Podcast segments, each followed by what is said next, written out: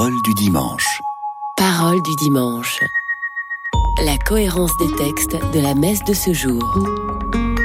Tout de suite, la première lecture.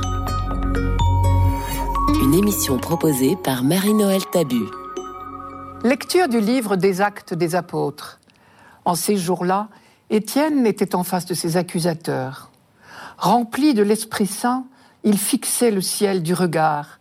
Il vit la gloire de Dieu et Jésus debout à la droite de Dieu. Il déclara Voici que je contemple les cieux ouverts et le Fils de l'homme debout à la droite de Dieu. Alors ils poussèrent de grands cris et se bouchèrent les oreilles. Tous ensemble, ils se précipitèrent sur lui, l'entraînèrent hors de la ville et se mirent à le lapider.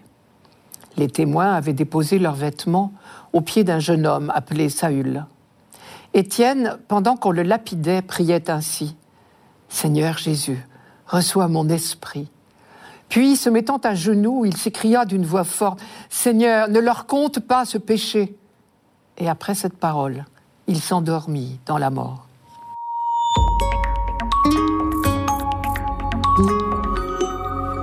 Étienne a été dénoncé exactement comme Jésus, et pour les mêmes raisons. Rien d'étonnant, ce qui avait été scandaleux pour les ennemis de Jésus l'est tout autant pour ceux d'Étienne. Il sera donc condamné, lui aussi. En attendant, il est traîné devant le Sanhédrin et le grand prêtre l'interroge. Et Étienne répond par tout un discours sur le thème Vous croyez au projet de Dieu qui a choisi notre peuple pour préparer la venue du Messie dans le monde Vous croyez à Abraham Vous croyez à Moïse pourquoi vous dérobez-vous au moment où nous entrons avec Jésus dans la dernière étape? Il faut imaginer l'énormité de ces déclarations d'Étienne. Il prétend voir le Fils de l'homme, et pour lui il ne fait pas de doute que c'est Jésus, debout à la droite de Dieu. Or, pour des Juifs, les mots Fils de l'homme, debout, à la droite de Dieu sont des mots très forts. La preuve d'ailleurs, c'est qu'il signe l'arrêt de mort de celui qui ose dire des choses pareilles. Comme quelque temps plus tôt, des affirmations du même genre ont provoqué la condamnation de Jésus. Dans l'évangile de Luc, il avait dit à ses juges, Désormais le Fils de l'homme siégera à la droite du Dieu puissant. Et il avait provoqué la fureur du tribunal.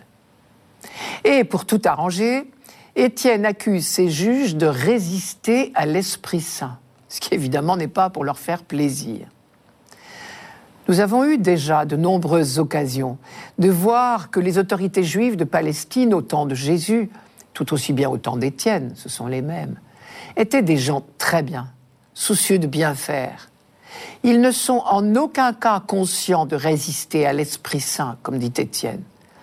Depuis des siècles, on savait que le projet de Dieu était de répandre son esprit sur toute l'humanité.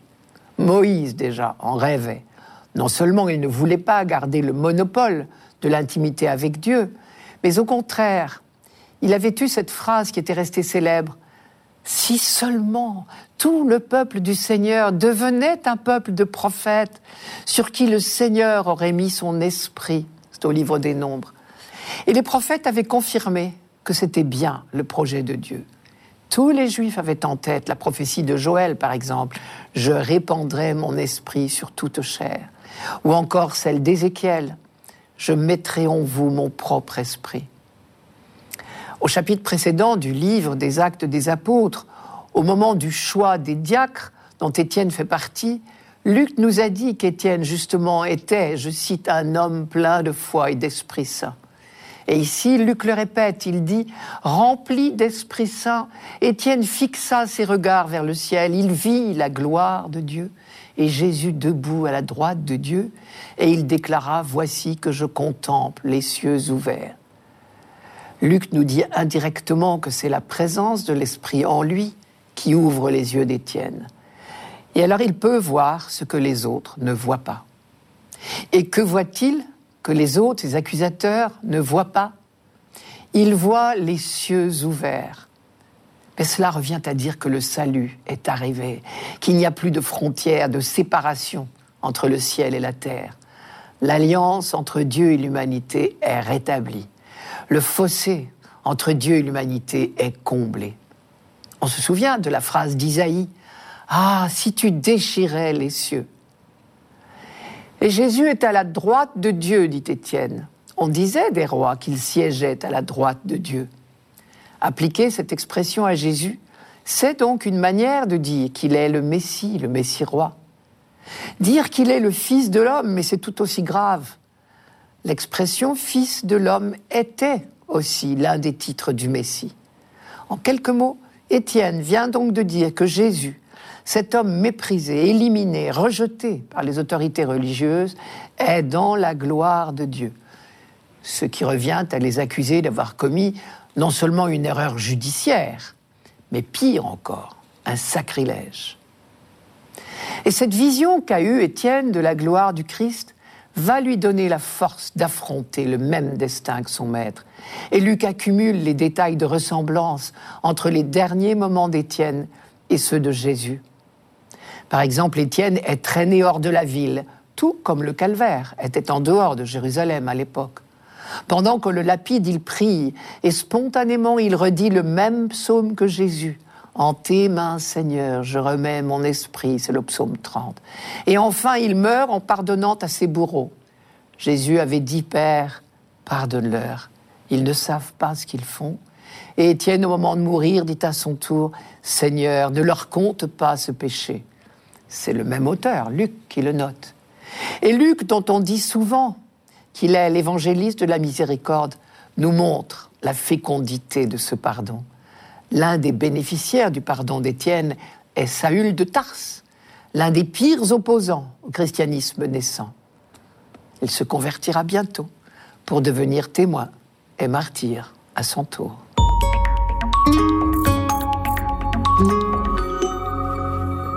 Radio Notre-Dame. Parole du dimanche. Parole du dimanche.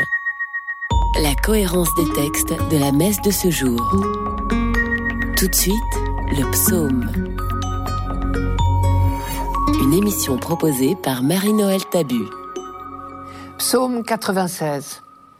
Le Seigneur est roi, exulte la terre, joie pour les îles sans nombre. Justice et droit sont l'appui de son trône. Les cieux ont proclamé sa justice, et tous les peuples ont vu sa gloire. À genoux devant lui, tous les dieux. Tu es, Seigneur, le Très-Haut sur toute la terre. Tu domines de haut tous les dieux.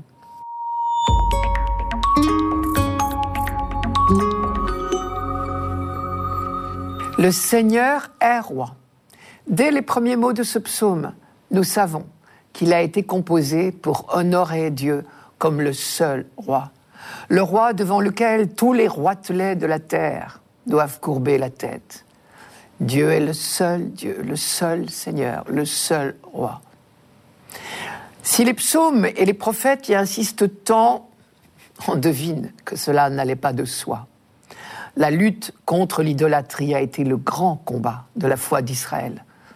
Nous avons entendu ici à genoux devant lui tous les dieux, ou encore tu domines de haut tous les dieux. Entendons-nous bien, ces phrases ne sont pas une reconnaissance qu'il y aurait d'autres dieux, même inférieurs. Au moment où ce psaume est écrit, la Bible en a fini avec toute trace de polythéisme. Écoute Israël, le Seigneur notre Dieu est le Seigneur un. C'est le premier article du credo juif, le chemin Israël. Des phrases comme à genoux devant lui tous les dieux ou tu domines de haut tous les dieux sont parfaitement claires dans la mentalité biblique. Un seul être au monde mérite qu'on se mette à genoux devant lui, c'est Dieu, le Dieu d'Israël, le seul Dieu. Toutes les génuflexions qu'on peut faire devant d'autres que Dieu ne sont que de l'idolâtrie. Il faut dire que tous les peuples alentours sont polythéistes. Même la réforme religieuse du pharaon Akhenaton vers 1350 avant Jésus-Christ n'a pas instauré un monothéisme strict. Jamais Akhenaton n'a envisagé un seul Dieu régissant l'univers entier. Le peuple élu a donc été en permanence, tout au long de l'histoire biblique, au contact de peuples polythéistes, idolâtres, et sa foi chancelait plus d'une fois. Et à ce moment-là, les prophètes comparaient Israël à une épouse infidèle il la traitait d'adultère, de prostituée. Mais aussi, en même temps, chaque fois, ils assuraient le peuple élu du pardon de Dieu. Une autre trace dans la Bible de cette lutte contre l'idolâtrie, ce sont toutes les ressources dont les écrivains disposent pour affirmer que Dieu est unique. Pour moi, l'exemple le plus frappant est le premier chapitre de toute la Bible, le premier récit de la création dans le premier chapitre de la Genèse. Ce texte a été écrit par les prêtres pendant l'exil à Babylone, donc au VIe siècle avant Jésus-Christ. À cette époque-là, à Babylone, on croyait que le ciel est peuplé de dieux rivaux entre eux, d'ailleurs. Et ceux qui ont décidé de fabriquer l'homme ont bien l'intention d'en faire leur esclave. Le bonheur de l'homme est le dernier de leurs soucis. La création a été faite à partir des restes du cadavre d'une divinité monstrueuse. Et l'homme lui-même est un mélange. Je suis à Babylone toujours. Il est mortel, mais il renferme une parcelle divine qui provient du cadavre d'une divinité mauvaise. Les prêtres d'Israël vont donc se démarquer très fort de ces représentations qui sont aux antipodes du projet de Dieu. Pour commencer, on va répéter que la création n'est que bonne. Pas de mélange monstrueux à partir du cadavre d'un Dieu mauvais vaincu. Et c'est pourquoi, génialement, on a inséré ce refrain. Et Dieu vit que cela était bon. Ensuite, pour bien affirmer qu'il n'y a qu'un Dieu, sans équivoque possible, pour qu'on ne soit pas tenté d'honorer le soleil comme un dieu ou la lune comme une déesse, on ne va même pas les nommer. Le texte dit Et Dieu fit les deux grands luminaires le grand luminaire pour présider au jour et le petit luminaire pour présider à la nuit. Ils sont réduits à leur fonction utilitaire, deux ampoules en somme. Les voilà remis à leur place, si l'on peut dire. Et enfin et surtout, Dieu crée l'homme à son image et à sa ressemblance, et il en fait le roi de la création. L'homme à l'image de Dieu. Il fallait bien une révélation pour qu'on puisse oser y croire. Je reviens à notre psaume. Je note encore une chose très intéressante. C'est la juxtaposition des deux parties de la première ligne. Le Seigneur est roi, exulte la terre. Ce qui veut dire que la royauté de Dieu s'étend à toute la terre, et cela pour le bonheur et l'exultation de toute la terre. Une fois de plus, nous rencontrons cette note d'universalisme si importante dans la découverte biblique. Les versets que nous avons entendus tout à l'heure en sont très marqués. Par exemple, joie pour les îles sans nombre. Tous les peuples ont vu sa gloire. Dans d'autres versets, c'est la notion de l'élection d'Israël qui est une fois de plus, elle aussi, réaffirmée. Je cite d'autres versets qui ne sont pas aujourd'hui. Pour Sion qui entend grande joie, les villes de Juda exultent devant tes jugements, Seigneur. Ces deux aspects, élection d'Israël et salut de l'humanité tout entière, sont toujours liés dans les textes bibliques tardifs, c'est-à-dire à partir du moment où on a cru vraiment au Dieu unique. S'il est le Dieu unique, il est également celui de l'humanité tout entière, ce qu'on appelle ici les îles sans nombre. Autre dimension très présente, elle aussi, la joie. Elle éclate dans ce psaume. Mais j'ose dire que l'ensemble de la Bible est un livre joyeux, parce qu'elle annonce de mille manières que le projet de Dieu est le bonheur de l'humanité. Et c'est précisément parce que le projet de Dieu sur l'humanité est un projet de joie et d'exultation que des croyants comme Étienne, dont nous parlait la première lecture, ont pu mourir en disant en toute confiance en tes mains, Seigneur, je remets mon esprit.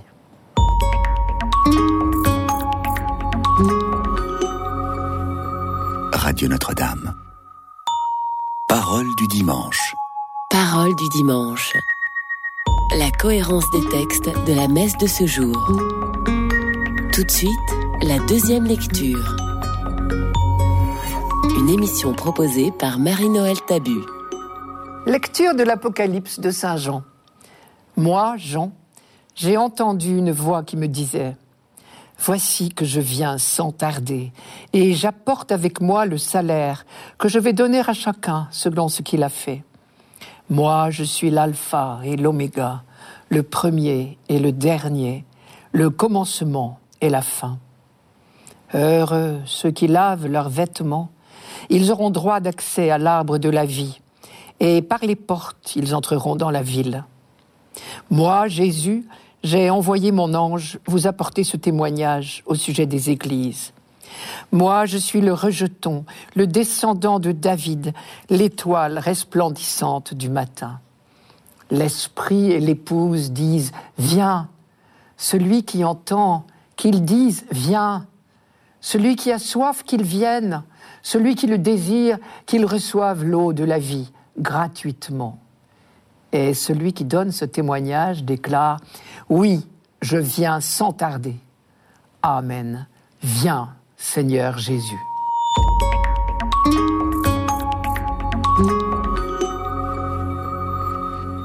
Ce texte solennel est le final de l'Apocalypse. Ce mot de final me vient spontanément et au fond, il peut nous aider à entrer dans ce passage à première vue énigmatique. Dans une œuvre symphonique, le final, c'est l'apothéose. Mais tout était déjà contenu dans le début de l'œuvre, ce qu'on appelle l'ouverture. Ici, c'est particulièrement vrai. Les mêmes mots, les mêmes formules se répondent dans le premier et le dernier chapitre de l'Apocalypse, si bien qu'on peut vraiment parler d'une inclusion sur l'ensemble du livre. Plusieurs versets sont donc pratiquement identiques dans le premier et dans le dernier chapitre. Par exemple, Voici, il vient au milieu des nuées, et tout œil le verra, du premier chapitre, est repris en écho ici, Voici que je viens sans tarder.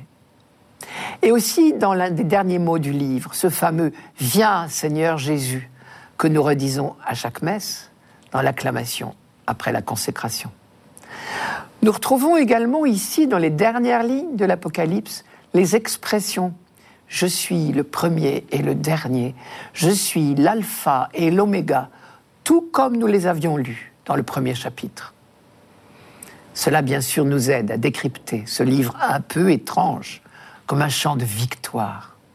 Le final de l'Apocalypse, c'est effectivement l'apothéose, le projet de Dieu enfin accompli, L'étoile resplendissante du matin se lève. Tous les assoiffés peuvent s'approcher et boire l'eau de la vie. Toute soif est comblée.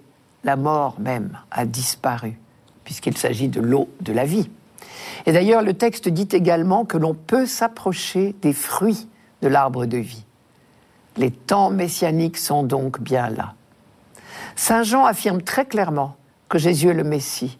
Moi, Jésus, je suis le descendant, le rejeton de David, l'étoile resplendissante du matin. Ou encore dire solennellement qu'il vient, c'est aussi affirmer qu'il est le Messie. Rappelons-nous la fameuse phrase Béni soit celui qui vient au nom du Seigneur, qui était l'une des acclamations de la fête des tentes. On la retrouve dans le psaume 117. Celui qui vient au nom du Seigneur, c'est le Messie. Et si l'on regarde d'un peu plus près, on s'aperçoit que notre passage de ce dimanche contient deux fois la phrase Voici que je viens sans tarder, au début et à la fin de notre texte. Autre inclusion, qui n'est pas due au hasard, évidemment. Cela veut dire que c'est bien le message central de ce passage. Plus magnifiquement encore que ce qu'on attendait, ce Messie est Dieu, ce que personne n'aurait jamais osé imaginer. Pourtant, nous rencontrons plusieurs fois ici le fameux Je suis, qui est le nom même de Dieu dans l'Ancien Testament. C'est aussi le sens de la triple expression Je suis l'alpha et l'oméga, le premier et le dernier, le commencement et la fin. Le chiffre 3, on s'en souvient, évoque Dieu. Et d'ailleurs, chez le prophète Isaïe, la formule le premier et le dernier s'appliquait à Dieu et à lui seul. Je cite Isaïe, c'est moi le premier, c'est moi le dernier, en dehors de moi, pas de Dieu. Isaïe chapitre 44. Ou encore, c'est moi le premier, c'est moi aussi le dernier. L'expression l'alpha et l'oméga est évidemment synonyme. Alpha et oméga, on le sait bien, sont la première et la dernière lettre de l'alphabet grec. Nous n'oublions pas que le livre de l'Apocalypse a été écrit en grec. Dans toutes ces expressions, il y a donc une notion de plénitude, d'accomplissement. Un accomplissement qui vient sans tarder à la demande insistante de l'esprit et de l'épouse. L'esprit et l'épouse disent Viens. L'épouse ici, bien sûr, c'est le peuple chrétien, l'Église. On entend résonner ici la phrase de Saint Paul. L'Esprit lui-même intercède pour nous en gémissements ineffables. Dernière remarque, l'Apocalypse est également le final de toute la Bible. Et on peut découvrir des correspondances entre les déclarations de l'Apocalypse et le livre de la Genèse. Le premier chapitre de la Genèse disait la création, le projet de Dieu, Adam, c'est-à-dire l'humanité, vivant en harmonie et reine de la création. Le final de l'Apocalypse nous montre ce projet de Dieu réalisé en la personne du Christ, le nouvel Adam. Quand, au dernier jour, le projet de Dieu se réalisera enfin pour tous les fils d'Adam, alors l'humanité tout entière pourra redire le dernier mot du récit de la création dans la Genèse. Alors Dieu vit tout ce qu'il avait fait. Voilà, c'était très bon. En définitive, d'un bout à l'autre de l'Apocalypse, Jean nous a fait méditer sur ce grand projet de Dieu. Déjà réalisé pleinement en Jésus-Christ et en cours de réalisation pour nous. Comme dit Paul, la création tout entière gémit dans les douleurs d'un enfantement qui dure encore.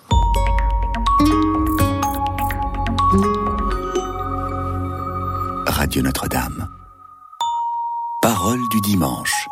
Parole du dimanche la cohérence des textes de la messe de ce jour. Pour finir, l'Évangile. Une émission proposée par Marie-Noël Tabu. Évangile de Jésus-Christ selon Saint Jean. En ce temps-là, les yeux levés au ciel, Jésus priait ainsi. Père Saint, je ne prie pas seulement pour ceux qui sont là, mais encore pour ceux qui, grâce à leur parole, croiront en moi que tous soient un, comme toi, Père, tu es en moi et moi en toi. Qu'ils soient un en nous, eux aussi, pour que le monde croie que tu m'as envoyé. Et moi, je leur ai donné la gloire que tu m'as donnée, pour qu'ils soient un, comme nous sommes un, moi en eux et toi en moi. Qu'ils deviennent ainsi parfaitement un, afin que le monde sache que tu m'as envoyé et que tu les as aimés comme tu m'as aimé. Père, ceux que tu m'as donnés, je veux que là où je suis, ils soient eux aussi avec moi, et qu'ils contemplent ma gloire, celle que tu m'as donnée, parce que tu m'as aimé avant la fondation du monde. Père juste, le monde ne t'a pas connu, mais moi je t'ai connu et ceux-ci ont reconnu que tu m'as envoyé. Je leur ai fait connaître ton nom, et je le ferai connaître, pour que l'amour dont tu m'as aimé soit en eux, et que moi aussi je sois en eux.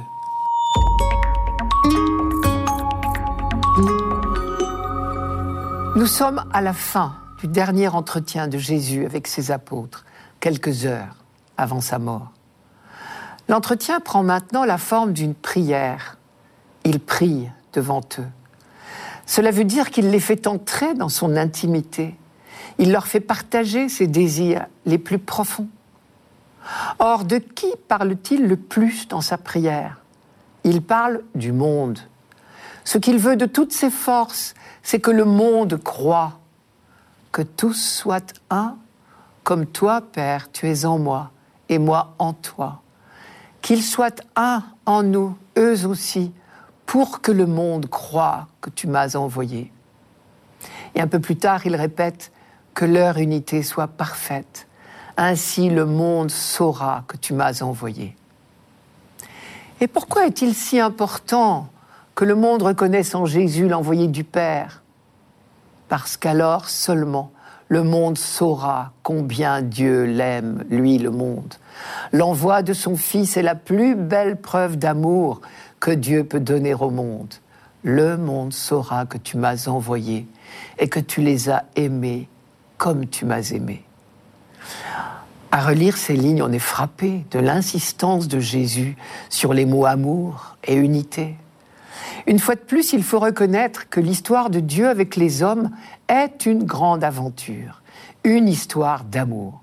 Dieu est amour. Il aime les hommes et il envoie son Fils pour le leur dire de vive voix. Et c'est bien ce que Jésus dira quelques heures plus tard à Pilate au cours de son interrogatoire. Je suis né et je suis venu dans le monde pour rendre témoignage à la vérité. Au moment de s'en aller, de passer de ce monde à son Père, comme dit Jean, Jésus transmet le témoin à ses disciples et à travers eux à tous les disciples de tous les temps. Je ne prie pas seulement pour ceux qui sont là, mais encore pour ceux qui accueilleront leurs paroles et croiront en moi. Désormais, c'est à eux que le témoignage est confié. Jésus l'a dit quelques instants auparavant. Comme tu m'as envoyé dans le monde, je les envoie dans le monde. Il le leur redira le soir de Pâques. Comme le Père m'a envoyé, à mon tour je vous envoie. Comme tous ceux qui, avant eux, tout au long de l'histoire biblique, ont été choisis par Dieu, ceux-ci sont choisis pour une mission. Et cette mission est toujours la même pour tous les prophètes de tous les temps. Annoncer que Dieu aime les hommes. À la suite de Jésus-Christ, tout chrétien peut dire ou devrait pouvoir dire, je suis né et je suis venu dans le monde pour rendre témoignage à la vérité, cette vérité qui est l'amour sans limite de Dieu pour l'humanité. Mais voilà, il y a quand même une chose étrange dans tout cela. On peut se demander en quoi ce message est-il si dérangeant que Jésus l'ait payé de sa vie, comme de nombreux prophètes avant lui et ses apôtres ensuite. Jésus aborde précisément cette question dans les dernières phrases de notre texte de ce dimanche. Il dit Père juste, le monde ne t'a pas connu. Pour lui, l'explication est là. C'est le drame de la méconnaissance. C'est cette méconnaissance de l'amour de Dieu qui est la racine du malheur de l'humanité. C'était déjà la méditation du livre de la Genèse. Et c'est bien ce que Saint Jean dit aussi dans le prologue de son évangile. Je cite, Il était dans le monde, et le monde fut par lui, et le monde ne l'a pas reconnu. Il est venu dans son propre bien, et les siens ne l'ont pas accueilli. Et comme Jésus, les disciples vivront ce déchirement, ce drame du refus par ceux à qui ils annonceront pourtant la meilleure nouvelle qui soit. Le monde est l'objet de l'amour de Dieu et de ses prophètes, mais aussi et en même temps le lieu du refus de cet amour. Jésus a exprimé ce drame à plusieurs reprises. D'une part, il dit Dieu a tant aimé le monde qu'il a donné son Fils, son unique. Et d'autre part, si le monde vous hait, sachez qu'il m'a haï le premier. Mais prenez courage, j'ai vaincu le monde. Et c'est sur ce cri de victoire qu'il nous faut rester. Nous savons que le chant d'amour de Dieu pour l'humanité finira bien par être entendu. À l'instant même où Jésus fait cette grande prière, où il se confie ainsi à son Père devant ses disciples, il sait bien qu'il est déjà exaucé. Lui qui a dit, rappelez-vous, Père, je sais bien que tu m'exauces toujours. C'était au moment de la résurrection de Lazare. Et c'est seulement pour hâter ce jour qu'il insiste tant sur la consigne d'unité qu'il donne à ses envoyés. Qu'ils soient un en nous, eux aussi, pour que le monde croie que tu m'as envoyé. Jusqu'au jour où l'ange fera sonner sa trompette pour annoncer le royaume du monde est maintenant à notre Seigneur et à son Christ, et il régnera pour les siècles des siècles. C'était Parole du dimanche, une émission présentée par Marie-Noël Tabu. Rendez-vous dimanche prochain.